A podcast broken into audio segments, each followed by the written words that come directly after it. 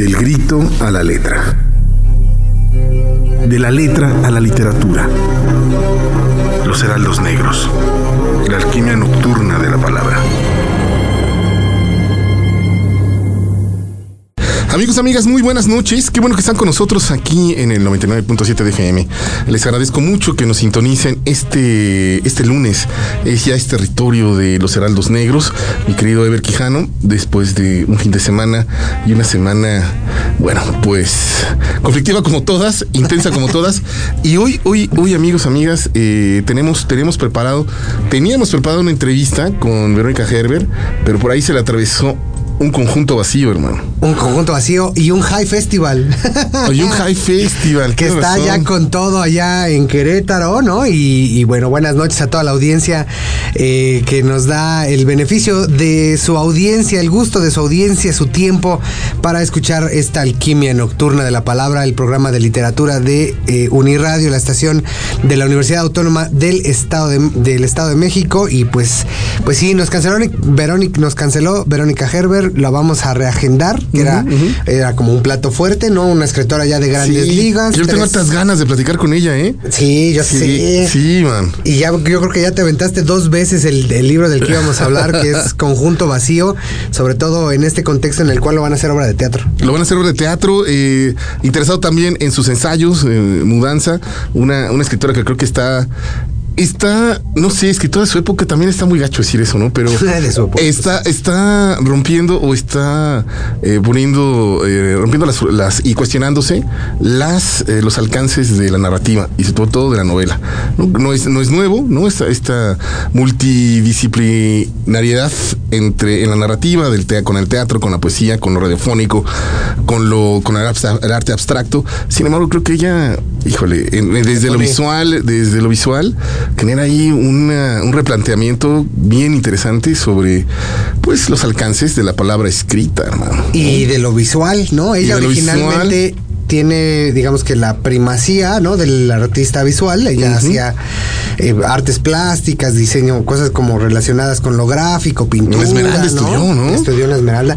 Incluso tuvo beca Fonca de ahí y luego pasó ahí aprovechando una un término matemático que es este del conjunto vacío, ¿no? Cuando dos cuando dos conjuntos numéricos se separan, pues hay, bueno, ahí hay una metáfora amorosa y de pertinencia y además vinculada no solo con el amor, sino con la dictadura y, la migración y el arraigo, ¿no? Claro, identidad. En este, en este caso particular de esa novela, pero que también lleva a mudanza y no me he podido comprar todavía el de la compañía porque es la última. La última, sí. Que, acaba de editar en Almadía, que es casi como un libro objeto, cosa que, que está pues también en cierta boga, ¿no? Yo recuerdo que platicamos hace poco con, las maestras de diseño en, de la Facultad de Arquitectura y Diseño y nos hablaban de una exposición de sus alumnos con libro objeto claro. de autor, que es muy parecido a lo que hacen en otros ámbitos pues eh, Ann Carson, ¿no? Con este libro maravilloso que se llama Nox. Es una, chulada, Lo estoy disfrutando,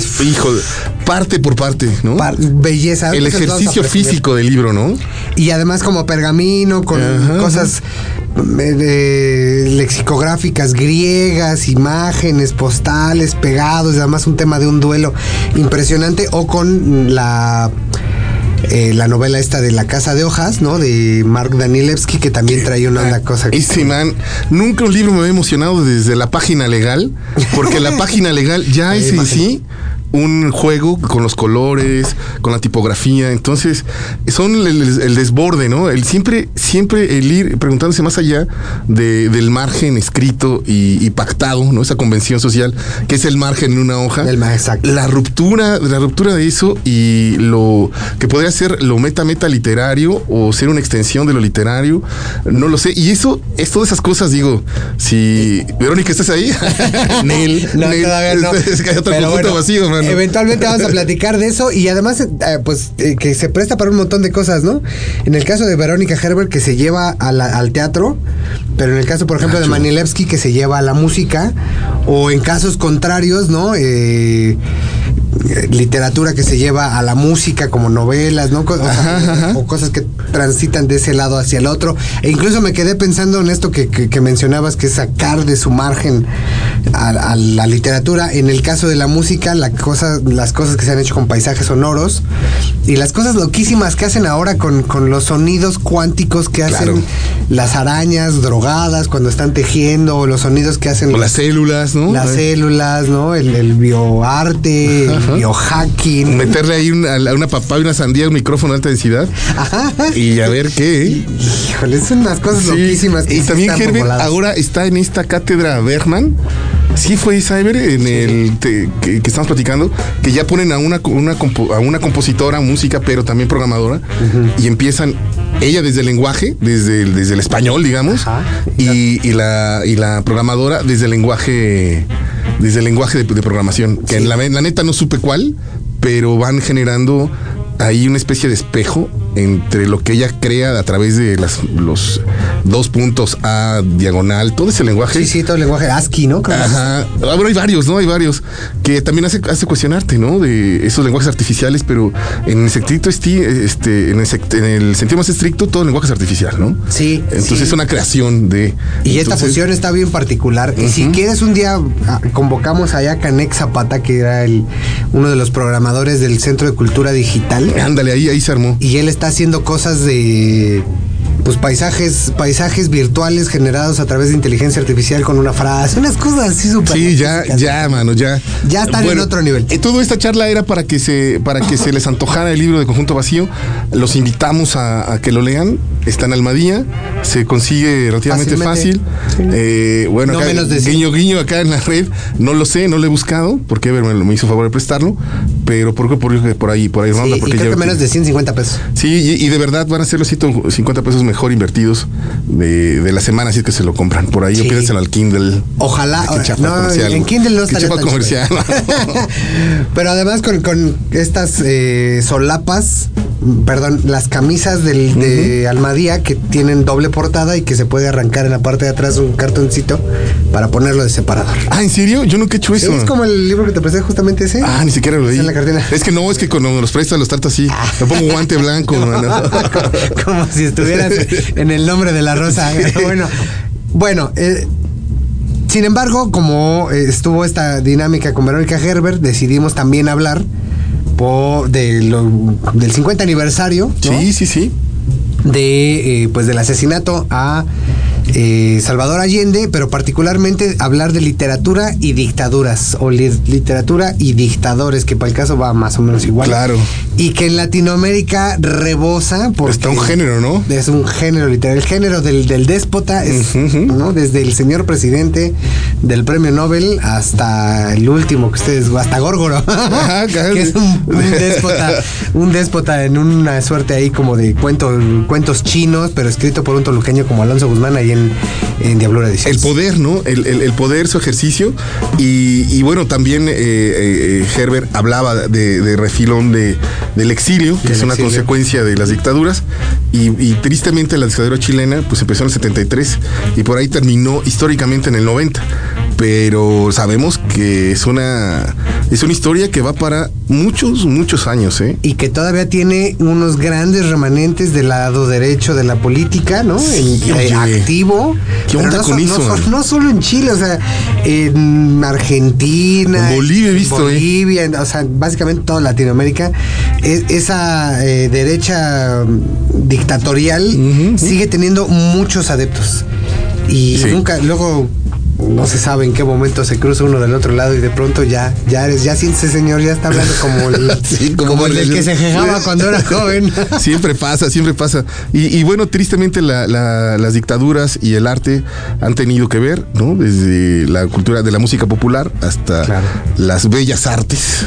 Siempre han, se han visto afectadas, trastocadas, incluso inspiradas en un proceso pues tan fuerte, tan doloroso y, tan... Eh, pues tan acaparador, ¿no? Dominante. Recordemos que las dictaduras pues son realmente, y sobre todo militares y, y autoritarias, se rompen cualquier tipo de posibilidad de diálogo distinto, de narrativas distintas y de democracia y de ideas Y- alternativas. Libertad de expresión, Ajá. libertad de tránsito. Nada libertad ¿no? de nada, ¿no? Parece que a nosotros que nos tocó ya una, ¿no? una generación que donde eh, la dictadura es más bien como simbólica. Parece que parece una novela, ¿no? De H.G. Wells, pero estamos viendo los casos de mucha pandilla que está muy lastimada, Latinoamérica está muy lastimada y Buenos Aires desaparecidos, creo que es la prueba más Sí. terrible, ¿no? Más de 22 millones de, de desaparecidos, ¿no? Más, más, más. Más, más. Incluye- pero eso es de, digamos que de origen político. Faltan de los desaparecidos de, de- otro tipo de política, de, de otro tipo de violencia, de un estado muy difuso que no se parece, que es el que tiene pues el crimen organizado, ¿no? Y no solamente en nuestro país. Ah, ¿no? claro. Que Marca también- registrada, no. no, no tiene bandera, no, no Denominación de tiene- origen. No tiene registro, ¿no? Pero que mandan, comandan muchos lugares, ¿no? Por ahí hay un, un, este eh, un estudio en el cual se que se dice que hay presencia del crimen organizado en México en 81% de los municipios. Entonces estamos hablando de Que yo cosa- creo que es un punto brutal. interesante, eh, Ever, porque la dictadura regularmente tiene un personaje. ¿No? Un líder militar en todos los casos, más en la latinoamericana, donde es el, el gran chivo expiatorio, donde, donde sabes que es él, la culpa, sí. la culpa. Y, el- y ya las dictaduras contemporáneas ya son muy ambiguas, ¿no? Son el, poder- el, el crimen organizado no tiene rostro, ¿no? Tiene como varios rostros. Pero lo que sí comparten es la sensación de terror, ¿no? De la inseguridad. de. Y ajá, hay un estado de excepción al borde de que vas a valer, ¿no? Eso decía Jaime Pino en una entrevista que le hicieron hoy. Él, él- él es un poeta chileno. Dice, es que cuando era niño siempre teníamos precisamente esa sensación de miedo. Para mí la dictadura es la sensación del miedo, ¿no? Entonces, híjole. Está cañón, está cañón. Entonces ahorita vamos a hablar, yo sé que ya sonó así como intenso, ¿no? Como que, "Ah, ¿y ahora qué Bueno, hacemos?" es 11 de septiembre, vamos, ¿no? a, vamos a platicar. ¿No es nuestro aniversario? A un- un- ¿Cuál era el 12, eh, 9 de septiembre? Ese era el 7 de Ah, sí, septiembre. no, ya se nos pasó. Pero puede ser el, el aniversario de, de este de Avándaro. También Ah, Avándaro ah, fue en, Avándaro. 1900 en un 11 de septiembre. Sí, fíjate. El 71, si no estoy. Fíjate qué tan contrastante, ¿no? Y aún así, esa misma derecha que les decía degenerados y tal. eh, sí. Sí, mu- eh, eh, pelos, mugre y degenere, Y degenere en el alarma. en el alarma, Y otras cosas más, otras cosas más coquetas. Pero bueno, unos que sortearon la dictadura y que incluso cuando hacen la- le hacen la entrevista al vocalista de, de los tres en, en esta en este documental de Santa Olaya de Rompan Todo, dice es que el policía me dice a mí me gusta lo que cantan ustedes y, y el vocalista dice pero cómo estoy hablando en contra tuya, ¿no? Claro, claro. Pero bueno, pues una bandota chilena justo Que tocó en que esas tocó épocas. en esas épocas, aparte en la, en la parte final, pero pues una bandota como son los tres, es lo que vamos a poner para empezar estos, eh, esta, estos heraldos negros. Mándenos su mensaje, eh, queremos saber su opinión. ¿Qué onda? Eh, ¿Qué opinan? ¿Cuál es su opinión sobre las dictaduras? ¿Qué- sobre este día? ¿Vale la pena recordarlo? ¿No? ¿Por qué? ¿Sí? ¿Por qué? ¿Qué aprendemos? ¿Aprendimos? ¿Es, es, algo así? Me gustaría saber lo que, lo que opinan. 72 26 49 72 47. Con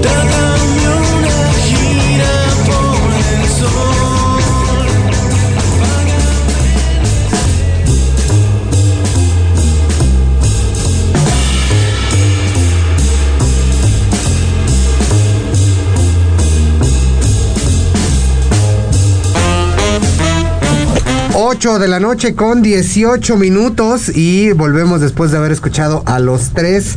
Y también para eh, invitarlos a que se comuniquen 7226 49 72 47 y nos digan qué opinan justo de este 50 aniversario en torno a pues el golpe que se le dio a Allende por Pinochet, Sí. pero también en general a, a la no sé, literatura y política, literatura y Todo, dictadores. ¿no? Los grandes símbolos de la muerte en el estadio, ¿no? Eh, Víctor Jara. Víctor Jara. O sea, es realmente, ojalá fuera una metáfora, pero no, o sea, realmente es un aniquilamiento de cualquier tipo de manifestación, ¿no? Fíjate, hace unos días eh, metieron a proceso a más de cinco de los eh, policías implicados eh, en este, pues en lo que le hicieron a Víctor Jara, que fue cortarle las Ah, manos en el estadio. Sí, sí, sí. Y uno de ellos se suicidó.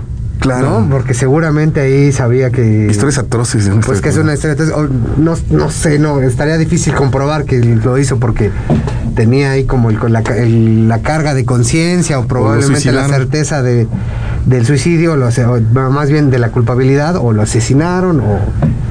Pero Sí, está sí, complicado. Y se suma también, pensando en este caso de Chile, en eh, lo que descubrieron, que ya hemos platicado aquí en torno a esta, este descubrimiento de arsénico, si no me equivoco, en eh, Pablo Neruda para asesinarlo, ¿no? Claro. El que declinó su candidatura presidencial en pro de Salvador Allende. Claro, claro. Y, y bueno, también otro, otro involucrado políticamente más que literariamente es Borges, que también se, se fue por allá. Hay una historia muy coqueta que quiero compartirles. Yo encontré una crónica en esta, en esta, en este libro de crónicas latinoamericanas que se llama Viaja al fondo de la biblioteca de Pinochet. ¿Quién diría? Porque regularmente eh, la- la- la- la imagen del dictador eh, es completamente eh, ágrafa, ¿no? No escriben. No escriben, pero Pinochet tenía una fascinación por, por quererse validar como, como intelectual. Desde Ah. que daba clases en la escuela de la guerra allá en, en Santiago de Chile, era un maestro muy opaco, era un maestro muy gris, en realidad no tenía beat. Y sintió, y fíjense, ¿no se les suena parecido esta historia? Era, era muy estirado, como acá. Y sintió mucha rabia por aquellos, por aquellos eh, compañeros de su generación que eran más brillantes que él. Y, y dice la historia que por ahí empezó a generar tuétano feo, ¿no? Así como, ay, hacer ahí. Mala vibra. Ajá, ajá. Y, y- y- y de pronto, en este libro, el buen Cristóbal, digo, en este, en este, esta crónica, Cristóbal Peña, un, un, este, investigador eh, em, chileno, sigue la pista del dinero después de que Pinochet se va a Chile y se da cuenta que gastó más de dos millones y medio de pesos de dólares Wow. en su biblioteca. Dice, ah, caray, pues no se le veía al señor, ¿no? Y empieza a indagar una crónica interesantísima Órale. de todas las bajas pasiones de Pinochet y una de ellas era precisamente eso, querer validarse ante sus compañeros de milicia y ante el pueblo chileno de que era un intelectual. Tenía un juego ahí medio perversón de odio más que amor a las figuras intelectuales, no es gratuito, digo, todos los, todos los milicos, bueno, todos los milicos, perdón, todos los dictadores Sí. que vienen de, de la milicia tienen otro código, ¿no? Sí, sí, Muy sí. distinto al civil. Y bueno, Pinochet tiene, tenía esa particularidad. La biblioteca más extensa de, de Latinoamérica, al parecer, era de Pinochet. Qué chido, ¿no? Y ¿Qué bueno, el, libro, el libro se llama La secreta literatura de Augusto Pinochet. Y es un libro de debate, de todo por debate, en 2013, y ahí viene esa pequeña croniquita. Entonces, es otro, otro, ese otro aspecto. Decía también Cristóbal Peña, Pinochet era un tipo muy gris, él lo sabía, y era muy hermético. Siempre trataba de no decir nada de, de- de- de sí.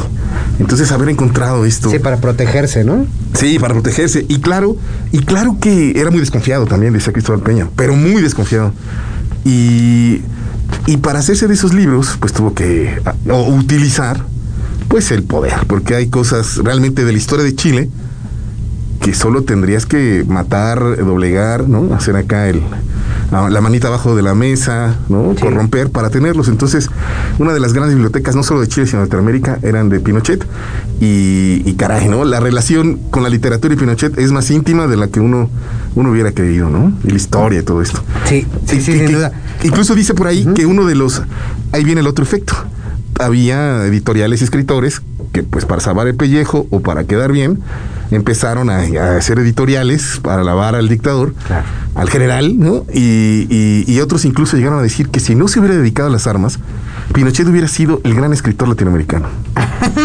Ay, caray. Bueno, ahora me río, pero me río en Chile en los 70, ¿no? No, no, no, para nada. No, no te atreves nada. Eh, me recuerda un poco también el caso de, de Soshakovich, ¿no? En, en la dictadura de Stalin, que le mandaban pedir, él que quería huir, él que quería mm, pues salirse a la, a la Europa eh, pues capitalista, ¿no? Este, ajá. él que no estaba de acuerdo y que incluso en algún momento se aleja de, de Stalin, ¿no? Este, a Stalin lo obligaba a hacer pues eh, sinfonías y música en pro de, de- de- del stalinismo particularmente. Ajá.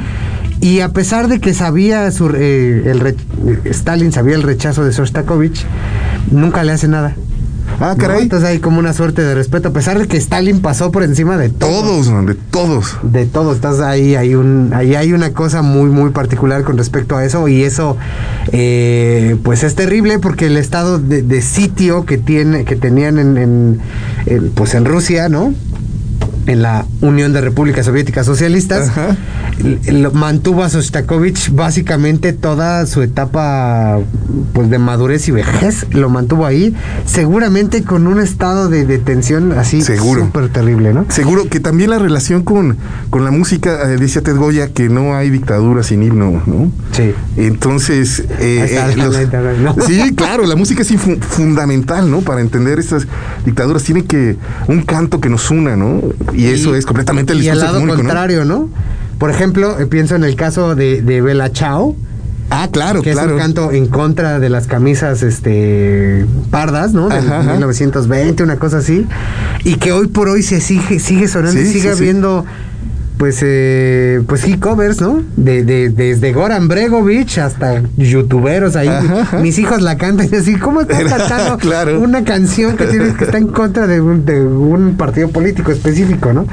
Pero mantiene, ¿no? Eso Sí, sí, justamente sí. la rebeldía de la música probablemente es más, más subversiva, más eh, exponencial y más masiva que la literaria. Claro, y, y- y bueno, también eh, eh, otro, otro, otro efecto secundario es precisamente eso, ¿no? Lo subversivo, lo marginal. Era difícil publicar, ¿no? Era difícil eh, decir, oye, no, ¿no? No más, como en algún momento en una campaña, ¿no? Eh, pasó. eh, en La de pre- Chile, ¿no? Que La de Chile, no. sí. Al principio la dictadura era muy, muy férrea, después se fue aflojando, pero aflojando. Pues imagínense, ¿no? Sí, pero como te, te- te aflojo la correa un poquillo. Y, y- y- la relevancia literaria también eh, clandestina y el trabajo poético y literario fue muy, muy importante. El motor se agilizó, tristemente muchos murieron, pero quedaron, quedaron ahí algunos ejemplos. Yo quiero obsequiarles PDF. Eh, eh, Tengo miedo torero de, de de Mebel, que es una, Ah, sí. una novela de, del 86, su primera novela de que habla precisamente la resistencia ante un conservadurismo muy férreo de, y desde la, la experiencia LGBT, que antes no se llamaba así, ¿no? Desde, desde la homosexualidad, desde el transvestismo, desde el performance y desde la poesía. Entonces, se me hace una lucha bien interesante y de miedo, ¿no? Porque Y con una tremenda pluma, ¿no? con una tremenda pluma, es una novela de lenguaje cínica, divertida, muy teatral y que le tiraba bien duro, ¿no? Bien, bien duro y que se jugó el pellejo porque recordemos que también las dictaduras reg- regularmente eh, se basan y consolidan y validan los discursos ultramachistas, ¿no? Somos, somos machos, man, ¿no? Nada de que se te cae la mano. Comentario de dictadura, no estoy. no. Entonces, eh, Para para que, mí- para que piensen ahí lo que dicen. entonces. Ah, sí, ¿quién sí, sí. Entonces, si gustan, yo les rolo eh, Tengo miedo torero de Pedro Nebel. Va, va. Ahorita eh, re- eh, regresamos después del corte de estación a platicar los saludos que ya nos mencionaron y a repetir esta, esta oferta de Alonso Guzmán. Vámonos a un corte y ahorita regresamos. Bárbaros Atilas.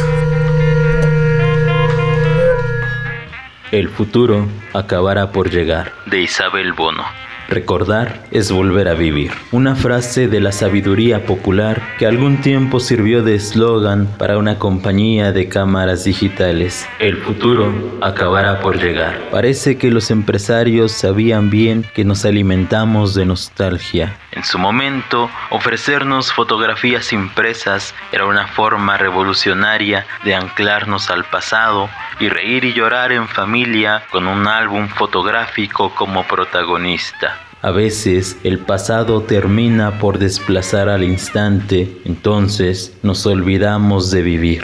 Faltamos al carpe diem. Pero ¿qué ocurre cuando, además del recuerdo, aparece otro fantasma inquietante? Se trata del futuro, lo venidero, las innumerables distopías creadas en la mente que nunca terminan por acontecer. En cambio, es otra forma de estropear el tiempo presente. Tal situación se plantea la escritora española Isabel Bono en su poema El futuro acabará por llegar, que dice, Malgastábamos el tiempo ordenando en un álbum las fotos del verano para mirarlas alguna vez con nostalgia. Acumulábamos canicas, piedras, libros, cartas, poemas. Aplazábamos así la felicidad, la vida. Todavía no sé por qué, todavía no sé para cuándo. Este poema es parte del libro Lo Seco, publicado en 2017, una obra en que la española explora los agridulces caminos del ir y venir a través del tiempo.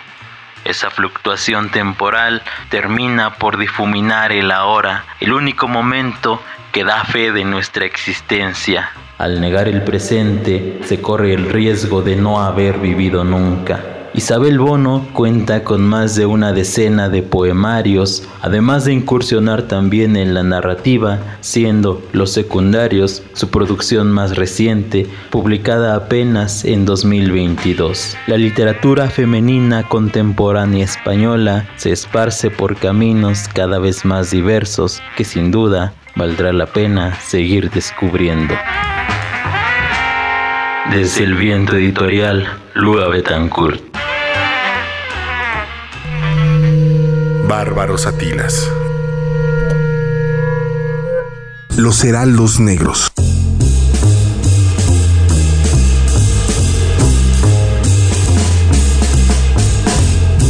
Las 8 de la noche con 31 minutos aquí en Los Heraldos Negros. Gracias por seguir con nosotros. Gracias por, eh, por escucharnos en esta eh, emisión más de este lunes, lunes 11 de septiembre. Un día que ya lo vimos ahí muy tripartita, ¿no? Eh, Avándaro, el, el- el golpe militar en Chile y, y bueno, las Torres Gemelas, ¿no? Y las Torres Gemelas. Ya más, más para acá, más para acá. Sí, justo cuando fue lo de las Torres Gemelas, un año posterior, en 2002, en la jornada eh, sacaron eh, un reportaje, bueno, no un reportaje, un artículo de fondo, si no me equivoco, era de Arundhati Roy, una mujer, una Ajá. escritora de la India con premio Booker, una mujer fantástica en muchos sentidos. Y hablaba de los otros 11 de septiembre y no solo estaba el de eh, pues el de Chile, ¿no? También había habido cosas allá por, por la zona de, eh, sureste de Asia, ¿no? Ajá, Este, ajá. Indonesia y estas cosas. Voy a tratar de buscarlo para encontrarlo, pero Los 11 de no septiembre, son- qué chido. Los 11 de septiembre no son esos los únicos temas, ¿no? También, por ejemplo, para ponerle un tema, bajarle un poquito la velocidad, ¿no? O lo álgido. el Love Me Do de los Beatles, el primer álbum de los Beatles, salió un 11 de septiembre Ah, mira. de Qué 1972. bonito, qué bonito. También eh, la selección mexicana de fútbol 7 le ganó a Brasil hoy. Hoy. Ah, y la femenil, la masculina y la femenina. Ah, chido. Entonces, digo, también es el equilibrio de la vida, ¿no? Oye, recuérdanos el, el nombre del libro que vas a ofrecer. Ah, el libro se llama Tengo miedo torero y es de Pedro Lemebel, un, un poeta transgresor en, toda la extensión de la palabra, eh, que, recurre al performance, a la poesía, a la ruptura precisamente de esa cuarta pared, ¿no? De la literatura, le buscaba un poeta también muy directo. Le, hay un poema hermoso que le dice, en- en- voy a citar horrible, pero él está, él le dice a un militar. ¿Tú crees que aprendiste a ser hombre en la, en la guerra? Yo aprendí a ser hombre en la ciudad, parado todas las noches en un farol como este, ¿no? agantando golpizas y escupitajos. ¿no? Toma, hermano.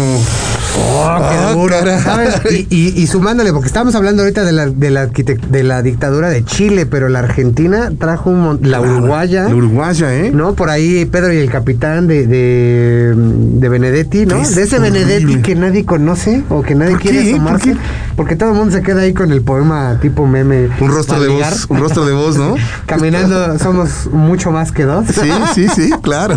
Como es cantaba bueno. Nacha Guevara, Eres pero- bueno. Si nunca dedicaron un poema de Benedetti, les falta barrio. O, o de Sabines. O de Sabines, falta mucho barrio. O una canción de Armando Manzanero. ¿no? Hijo, sí. o mea Bueno, culpa. eh, sí, cómo no. Negro bocado. Adoro con bronco. No, ya. Adoro. Bien, ya, este, mensajitos, este, 72 26 49 72 47.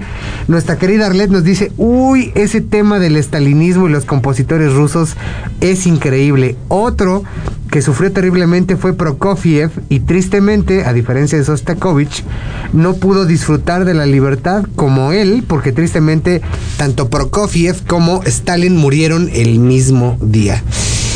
Ah, por ahí está el tema también de Mayakovsky, de que Claro. hicieron una novela eh, Jordi Soler, si no me equivoco, que también tuvo ahí unos temas cruciales sobre eso. Handy nos manda, dice, hola Heraldos Negros. Muchas gracias por el libro que me regalaron, está interesante, me gustó, son Chido, geniales. Muchas gracias. Muchas gracias. Y, y- y- y bueno, también eh, uno creería que es el dictador que manda a sus esbirros a que te asesinen, pero hay otros casos de muchos poetas que fueron, les negaron la visa, que les, dej- les negaron salir y los volvieron locos, mano, ¿no? Sí. Los enloquecieron, ¿no? Y los que fueron los, los, este, pues los chivatos, ¿no? Eso también, Claro, vamos a rezar claro. a esos también. Eh, otro mensajito dice, "Hol- saludos Heraldos, muy interesante temática. Nada más que no nos dice quién es el que nos mandó un mensajito.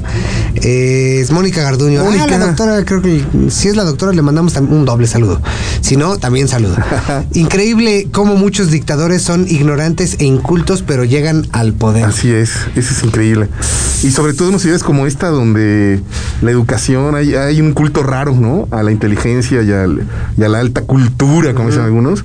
Y bueno, los muchos. Y hay casos, y hay casos llamativos, ¿no? Como el amor por los animales de Hitler y Claro. el vegetarianismo del propio Hitler. O sea que por ahí las premisas de, Sí. de que los amantes de los perros son buenos todos, ah, aguas. Oigan, eh, la, la doctora, me gustaría que nos, que nos platicara un poco, si tiene ahí un poco de información sobre la dictadura y la ciencia, las dictaduras y la ciencia, porque muchas, hay que también decirlo, unas características es que se basan en la religión católica y niegan cualquier tipo de, de hipótesis. Eh, ni evolucionista, ni así lo creo Dios, ¿para qué le mueves, mano? ¿no? Entonces, ¿qué onda? Eh? No, yo ignoro mucho eso. Eh, Esto está tache, bien eh, interesante. Tache. Justo, justo en torno al a la al colaboracionismo de ciencia o academia, incluso pues la intelectualidad, está el caso de, de Heide- Heidegger, el como rector ap- apoyador de, o sea, el gran filósofo del ser y la nada, Claro, y tal, claro. ¿no? Apoyador de Hitler Sí, o la hermana de Nietzsche que, que manipuló a todo Nietzsche para decir, no, pues sí, ahí estaba lo que decía Hitler, ¿no? Pero bueno, llegaron más, sí, dice, sí, soy Mónica de Ciencias, gracias por los dobles saludos, ya nos está escribiendo. Llegó otro mensajito, dice, hola Heraldos Negros, buenas noches, es muy importante el tema relacionado con lo que ha sucedido en, Latino- en Latinoamérica con los dictadores recordando a Francisco y Madero, quien puso como cabeza del ejército y en contra de las llamadas de atención de su hermano al tristemente recordado borracho alcohólico de Victoriano Huerta. No, eso ya lo dije yo, no el mensaje. En la y en la República de Chile, Salvador Allende pone al frente al general Pinochet. Así Fíjate, es, yo no sabía es. que él había elegido y puesto a Pinochet ahí, pero pues es la regla básica, ¿no? Del traidor. Claro, el, gran Judas, ¿no? Y, y Caín también, ¿no? Ese saludo nos los mandó el Félix, con esa información Félix, le mandamos un saludote. Muchas gracias. Y, y pues eh, también, no es que iba a decir una barrabasada, hermano. Como- Eh, Pero no, no, no, voy a replantear mi comentario. Replantealo mientras Sí. recordamos. Mientras re- recordamos el caso, digo, le mandamos un saludote a todos los que nos han mandado mensajito. Síganoslo haciendo, eso eh, alimenta un montón esta conversación y este tema. 7226 49 72 47.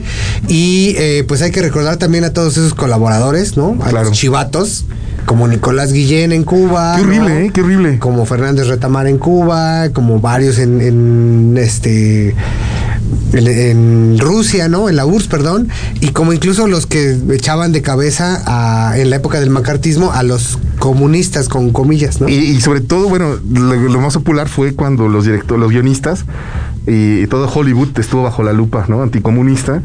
Y el señaladero y las traiciones. Estaban de Disney, apeso. ahí te llaman, mano, ¿eh? ¿No? Y ahí se llevaron de corbata a Hemingway, a Faulkner, premios Nobel ambos, ¿no? Sí. Este, al mismo Scott Fitzgerald, ¿no? Entre otros tantos. A Trumbo, que es también muy famoso, A ¿no? Uf, uf. De- que hay una película ahí con este. mm, Carson, ¿no? Con Walter White, este. Eh, Carson, no, no me acuerdo el nombre, el nombre de, pero sí es Carson, ¿no? El, el apellido del actor. El que le hizo en eh, eh, Malcolm el de en medio, mano. El que hizo Malcolm. Ajá, ajá. Sí, buena película, buena película esa. Y también hay una muy cotorra sobre Stalin, es muy gringa, obviamente, ya saben, gringos contra, contra Rusia. Y aparte también, hablando de eso, los símbolos que, que- que se generaron, eh, Ever, ¿no? O sea, el- ya hablamos del el, el símbolo del dictador en Latinoamérica, es una figura que fue muy fuerte en los años 60, 70, ¿no? Puta 50, porque hubo una, muchas décadas de, de dictadura y se convirtió en un tópico importantísimo para entender el contexto político de ese territorio territorio, ¿no? Bueno, no, quizá no de México, pero sí de Sudamérica, ¿no? Entonces tuvo, tiene tanta raíz cultural como alguna vez lo tuvo el cura, como alguna vez lo tuvo el maestro, y el dictador como la figura detestable, pero también que genera un atractivo muy particular, ¿no? El poder siempre genera maravilla en el sentido, ¿no? Deslumbra, ofusca, Seduce. seduce. y la figura del máximo poder es una relación complicada, ¿no? Eh, por, y tan así que hay muchas personas que, incluso en Chile, que siguen... Que eh, siguen apoyando. Apoyando Sí, a sí. Pinochet. Y yo he visto las, los diálogos que hay en, en la red, pues no, para no creerse, ¿no? Digan, no, no, no, ustedes son tontos, mi general siempre tuvo la razón. Tu general, man, no, esa, esa, esa unión, ¿no? Del, del poder, del que te representa contigo, ¿no? Y que además está reflejándose también en el lado de la derecha de Vox en España, ¿no? Ah, sí. Para los que están defendiendo a Franco y eso pues también trae ahí un tema un tema durísimo, ¿no? De, de- decía Antonio Machado de ese españolito que, que, que está muriendo y otro que está dormido, ¿no? Que nunca sabe cuál es el que va a despertar, si el que está durmiendo, Ajá. que es el de la derecha, o el que está de la izquierda, pues bregando por mantenerse, pues por mantenerse vivos. Bueno, acá nos dicen que el militarismo, pues es de cuidarse, ¿no? Y, Sí. y de las protodictaduras, pero, pues bueno, sí hay que estar siempre pendiente de lo que hace, de lo que se hace en esos, en, todos, en todos lados, ¿no? Y, y estaba recordando que dos, dos escritores de grandes de grandes alturas fueron eh, defenestrados por, por grupos militares. Uno de ellos Rómulo Gallegos en Venezuela, Claro. bueno, los dos en Venezuela. Y el otro fue el eh, Uslar Pietri, el de las lanzas coloradas. Que, que tenía un programa de radio y a sus radioescuchas les decía a los amigos invisibles, ¿no? Que luego estos vatos hicieron para hacer La banda. éxito. Ajá. que, eh, que también fue presidente durante muy poco tiempo y que lo terminaron de. Pues lo quitaron al final. Sí, que también hay que hablar ahorita de eso, ¿no? El, el lenguaje clandestino que se arma cuando tienes un- un- una, dic- una dictadura tan rígida, ¿no? Se crean otros lenguajes, ¿no? Códigos, señas, Como el argot. B de Vendetta. Como el B de Vendetta, Sí. como el chido gacho chale. Vamos con una rolita, ¿no? Este, Quique, ahora qué tal que ponemos. Ahí tenemos a los Pinochet Boys, ¿no? Una, una banda ya, ya en el, en el rabito, pero también como decía Jaime Pinos, la dictadura también es un, genera una relación emocional, ¿no? Para aquellos que la padecen, porque tú creces con eso, ¿no? Entonces es también más complejo del tipo nefasto que tiene todo el poder, sino también hay una relación, tú vives en la dictadura, decía Jaime Pinos, mi padre también con miedo, entonces generas una relación emocional también con ese sistema, bueno, por ese gobierno dictatorial. Pero bueno, vamos a escuchar a los Pinochet Boys. Ya en el, en el 86 tuvieron muchos yarboclos, dice Anthony Burgess en la Naranja Mecánica.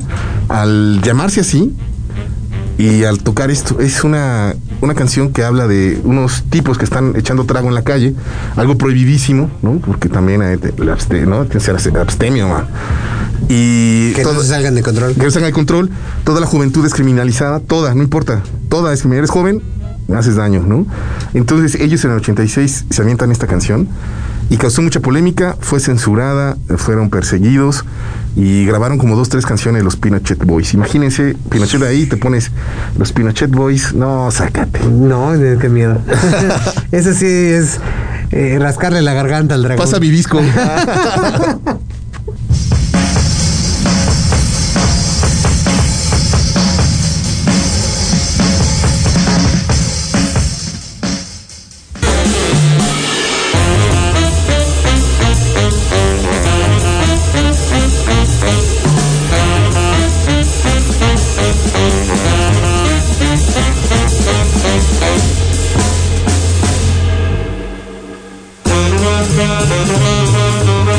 Pinochet Boys eh, rifándose el físico en, lo de 1986 con ese nombrecito y con esta canción que en algún momento eh, la, la censuraron mucho tiempo por una palabrilla, una palabrilla ahí que en el coro tuvieron que cambiarla, ah, que andaba en bicicleta, pero no, era más bien como facho, ¿no? Entonces, pues ahí está parte, parte de la de las dinámicas, ¿no? Eh, artísticas de bajo la- una, una dictadura como Ah, la chilena. Qué, qué cosa tan gruesa. Y, y todo lo que.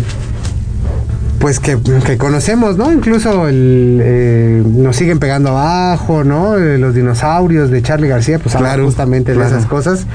Y no era poca cosa, ¿no? Además de lo que cantaban los trovadores y tal.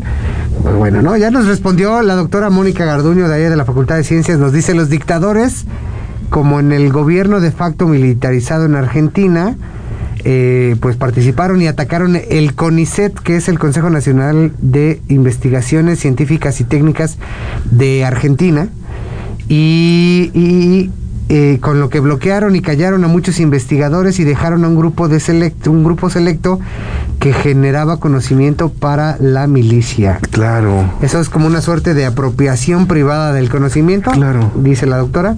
Me imagino que por parte de la milicia o por parte del grupo en el poder de allá de Que Argentina. lo que estamos platicando, Weber, ¿no? Fuera, eh, eh, ah, te me comentaste algo, algo bien atroz que, que especialistas están viendo que es el caldo de cultivo para que posiblemente se repita, ¿no? Una Alemania, una Europa en los años 40. Entonces, Sí, sí, sí. Hay hay ahí algunos académicos que plantean que este, esta, este emergimiento de los populismos de derecha Ajá, y de ajá. izquierda en Europa y en, y en Latinoamérica eh, parecen muy similares a los que existían en entreguerras que al final dieron el inicio a los, pues al fascismo y al nazismo. Claro. Y la verdad es que uno piensa que no están tan alejadas en No. términos teóricos. Y- y- y aunque también- es otra sociedad, ¿no? Claro, claro, y estamos platicando de, pues ya han dejado un poco a la vera el, el- el- el discurso crítico, ¿no? La crítica en, en todos los, en todas las ramas de, del saber humano, o sea, la repetición de, de frases, de eslóganes, se ha convertido ya en la manera de hacer política, ¿no? Entonces ya lo crítico queda pues, resguardado en alguno que otro salón de alguna que otra facultad, universidad, y eso también es peligrosísimo, ¿no? Quitar el intento de, en sentido crítico, a esto y convertirlo entre buenos y malos, eh, la lucha entre bien y mal. Así. Está terrible, está Ay, terrible, ay. está terrible. Y fíjate, estaba re- recordando, por ejemplo, la función de la radio, justo ahora que di, di clase sobre eso allá en la facultad, eh, tanto los nazis como los, los fascistas tenían reproducciones de los discursos y programas de radio con, con, discu- con discursos y conversaciones con los dictadores en los altavoces de las calles. Uf. ¿No? Pues para una suerte de adoctrinamiento, cosa que creo se repite hoy por hoy en términos de pues de las redes sociales. Y si a eso le sumamos los fake news, pues la cosa está muy complicada. Dice Abraham, buena noche, Heraldos Negros. Me parece que hace uno o dos años iban a estrenar una película de Pedro Medel, Medel, Sí, e iba a estar en el soundtrack Pedro Aznar, que habrá que investigar. es más. genial Pedro Aznar, ¿eh? Yo lo vi dar Sí, una, sí, sí. una clínica. Uf, antes lo, no me gustaba, pero Sí, porque es medio troverón, ¿no? sí, es medio tolerón, pero este, es re bueno. Ah, sí, ya salió. Creo que está a punto de salir. Ahorita te investigamos.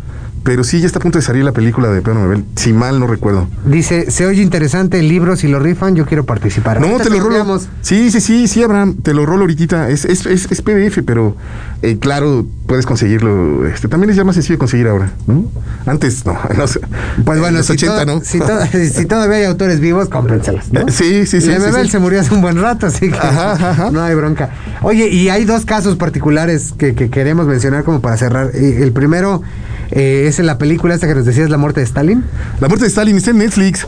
Es un tono humorístico y todo, pero pues sí por ahí dejan los gringos dejar, dejan caer ahí raja, rajatabla. Y dices, ah, manchados, manchados, Para pero de Stalin, ¿no? dos, tres carcajadas sí les, sí les saca. Y también la relación ahí que están grabando un disco en vivo y todo, que va, que va a llegar Stalin o no. Stalin se muere y todo su gabinete está, entra en shock. Entonces por ahí, por ahí está Cotorrona. Es en una obra de teatro que le hicieron, le, hicieron película, se llama La muerte de Stalin y está en, está en Netflix. Es en Netflix. Oye, eh, hay otra que a mí me gustaría este eh, mencionar, que es la de Ha vuelto.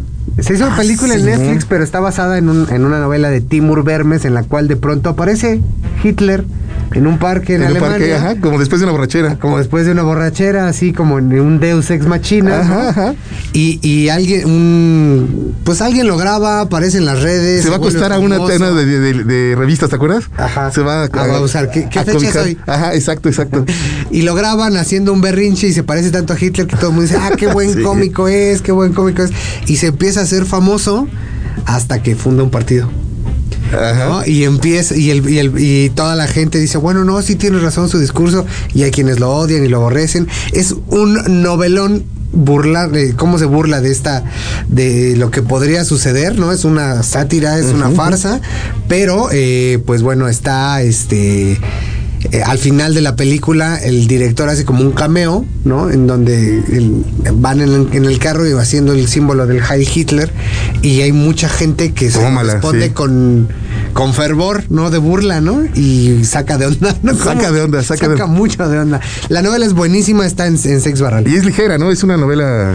Pues no- como 350 páginas, pero se Ah, va ligera, fluidita, sí. fluidita. Oigan, y también antes de irnos, ya se estrenó eh, ayer, creo, o antier, no me acuerdo, una película de Pablo Larraín, que es un, que es un director chileno muy, muy bueno, que se llama El Conde.